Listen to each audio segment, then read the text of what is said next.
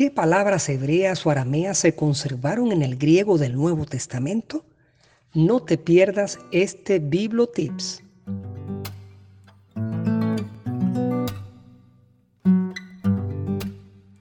Hola, soy Alfredo Fermín, un cura apasionado por los temas bíblicos, y esto es Biblos Podcast, para todos los que quieran recorrer conmigo el maravilloso mundo del libro de los libros. Bienvenidos. Bienvenidos a este nuevo podcast de Bibliotips, aquí en Biblos Podcast, sobre un argumento del cual habíamos hablado anteriormente. No deja de ser importante, interesante y curioso la cuestión de los idiomas en la Biblia. Ya habíamos dicho que el Antiguo Testamento está escrito casi todo en hebreo y unas partes en arameo, pero algunos libros deuterocanónicos estaban escritos en griego. Sin embargo, lo que nos ocupa en esta oportunidad es el Nuevo Testamento, donde se han conservado algunas palabras del idioma semítico, del idioma madre de Jesús, el arameo y el hebreo, que están palabras transliteradas en la grafía griega. Y eso lo vamos a explicar justo ahora. Nosotros conocemos esas palabras. Tal vez no conocemos todos los significados o nos los han explicado alguna vez, pero lo importante es ver, curiosamente, que aquí hay una serie de palabras, y no son pocas, realmente son unas cuantas decenas, que aparecen en el texto griego, pero que una persona de habla griega no entendería para nada, precisamente porque están transliteradas. Hay palabras como por ejemplo amén. La palabra amén no es una palabra griega, es una palabra hebrea, aramea, que significa así sea, así es, o significa simplemente el adverbio de, afirmación, que sí, sí, eso es así, yo lo creo. Eso es lo que significa la palabra amén. Amén se encuentra muchas veces en tres evangelios, que son Mateo, Marcos y Lucas, pero es una palabra esparcida en todo el Nuevo Testamento. También tenemos una palabra muy conocida, Osana, que transliterada Osana significa sálvanos ahora. No es una palabra griega, pero está en letras griegas y es una petición, Osana, sálvanos ahora. Otra palabra que encontramos en los evangelios es la palabra corbán, que significa ofrenda o sacrificio. Yo no sé si los que están escuchando en este momento habrán escuchado alguna vez en boca de Jesús esta palabra, la palabra corbán. Tal vez porque las traducciones de los leccionarios en los diferentes cultos no aparece propiamente así, sino como con la palabra ofrenda, la ofrenda que se le dedica al templo. Jesús nombra esta palabra en una controversia bastante fuerte con los fariseos y letrados de la ley, porque él dice, bueno, pero fíjense, ustedes, ustedes transgreden la ley, ustedes no respetan el, lo que significa creer en Dios, el, el, sentir de Dios, porque ustedes mismos dicen que están liberados de toda obligación con respecto a sus padres y en cambio, el dinero que ustedes pudiesen utilizar para mantener a sus padres lo pueden dar tranquilamente al templo, al corbán. Dice que el corbán es sumamente sagrado. Obviamente Jesús se está refiriendo a una transgresión de cierta manera del cuarto mandamiento de honrar padre y madre, pero bueno, eso es harina de otro costal. La palabra que él utiliza allí es la palabra corbán, que significa precisamente ofrenda o sacrificio.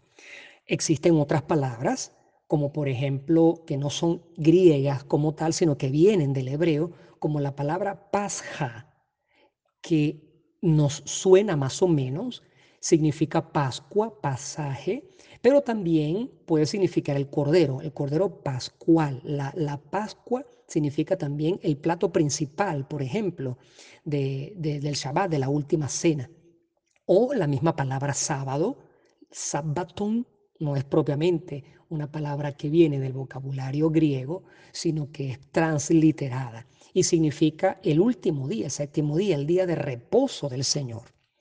Bueno, eh, están otras palabras un poco más, más curiosas, que la curiosidad de estas palabras es que éstas tenían su equivalente en griego y sin embargo los evangelistas no utilizaron el equivalente griego, sino que utilizaron las palabras hebreas con letras griegas.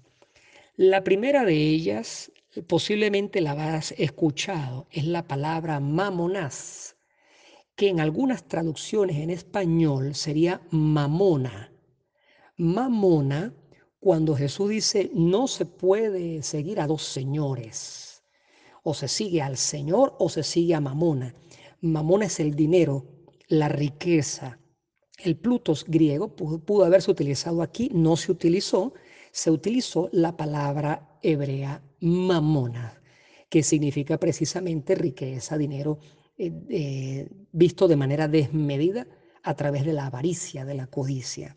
Está también la palabra raká, que significa cabeza hueca. Se eh, utilizó la palabra hebrea en vez de la palabra propia griega que sí existía. Y la palabra síquera, que significa cerveza, se utiliza una palabra hebrea en vez de una palabra griega, estando, eh, hay una palabra griega que puede traducirse como, en español como bebida fermentada, nosotros decimos cerveza, pero se utilizó más bien una palabra hebrea con letras griegas. Un caso un poco más particular es Jesús en la cruz, donde él cita el Antiguo Testamento, los Salmos, en el momento de su muerte y pronuncia la famosa frase, Eli, Eli, lama sabactani. Eli es una palabra importante y fascinante porque la palabra él, que suena más o menos como nuestro pronombre de tercera singular, pronombre personal masculino, él, ella, ello, bueno, no tiene que ver nada con esto, sino que simplemente se escribe igual y la fonética es igual, él, es el nombre más antiguo conocido que el hombre le dio a Dios. Por lo tanto, Él es mucho más antiguo que Jehová, Yahvé, el Señor, Adonai, etc. Por lo tanto, Él es la expresión más antigua que significa Dios. En las lenguas semíticas, al menos en la parte fonética vocalizada, nuestra letra I que es la tercera vocal que nosotros tenemos en nuestro alfabeto, cuando se le coloca una palabra, como por ejemplo él, significa un posesivo de primera singular. Por lo tanto, i significa mío, de mí. Eli significa Dios mío o mi Dios. Jesús repite dos veces esta palabra en la cruz, dice Eli, Eli. Está escrito en griego el Nuevo Testamento, pero recordemos que está transliterada la palabra.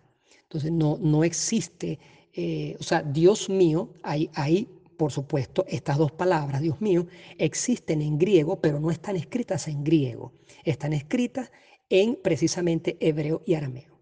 Cuando dice la ma sabactani, la ma es em, el por qué, porque es una pregunta, es un interrogativo, ¿por qué la ma? Y sabactani es Uh, un verbo, el verbo abandonar, y recordemos que la, la vocalización i al final de algunas palabras indica el posesivo. Por lo tanto, sería abandonaste a mí, me abandonaste. Eli, Eli, lama sabactani, Dios mío, Dios mío, ¿por qué me has abandonado o por qué me abandonaste? Lo curioso de esta expresión es que cuando Jesucristo la pronuncia, los interlocutores asesinos que estaban en ese momento, que eran los jefes religiosos, los fariseos, los maestros de la ley, los romanos, se dan cuenta de la frase y la confunden, confunden la palabra y dicen, bueno, está llamando a Elías. ¿Por qué? Porque Elí suena precisamente como Elí, Elías pero no es un nombre propio del profeta, sino que era el nombre divino, el nombre de Dios.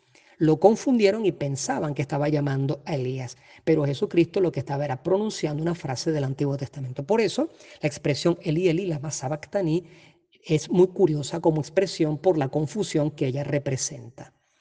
Una palabra muy conocida es cuando Jesucristo llama a su Padre de los cielos Abba con doble B alta, según se escribe, ¿no? Abba, que se puede traducir como papá. Sin embargo, es la palabra que utilizan los niños en su casa para llamar a sus padres.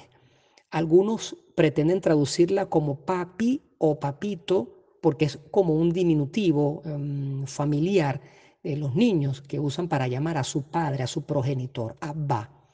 Esta palabra no es griega, pero está escrita con letras griegas también.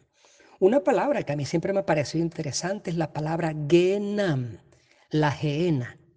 La geena que se traduce, la hemos escuchado seguramente en el culto, que se traduce en algunas Biblias como infierno, eh, es un lugar geográfico, es el valle de Inón, que se encuentra en la parte este de la ciudad de Jerusalén.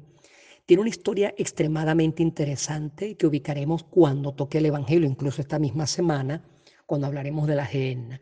Pero la Gehenna es, el valle del Inón, donde se quemaba basura, se realizaban ciertos sacrificios, en un lugar que, que, ardía día y noche, se intercambia por el símbolo del infierno, del lugar de los muertos, y por lo tanto esta palabra que no es griega aparece transliterada en letras griegas. Conocemos también la palabra efatá, que Jesús utiliza en un milagro para abrir los oídos de alguien. Efatá, que significa ábrete. Otra palabra es rabí o rabuni, que significa maestro, gran maestro. Una palabra no menos interesante que no es griega es Satanás. Satanás, que en español correcto significa adversario. Y la última palabra, aunque quedan como dos o tres por allí, es talita kumi. Jesucristo pronuncia este mandato con respecto a esta niña que estaba muerta. Él dice que estaba dormida y pronuncia la expresión talita, que significa niña, pero también significa corderito, y cum, del verbo cum, que es levantarse, pero lo hace en imperativo. Kumi significa levántate. Talita kumi, niña, levántate. Estas son entonces algunas palabras hebreas y arameas que se han colado en el Nuevo Testamento, aún teniendo muchas de ellas su correspondiente en griego, pero no fueron escritas en griego, sino que se dejaron así y quedan ahora para el colectivo común y para el culto como palabras muy curiosas que nosotros tenemos y que se han conservado de estas lenguas semíticas. Que la paz sea contigo.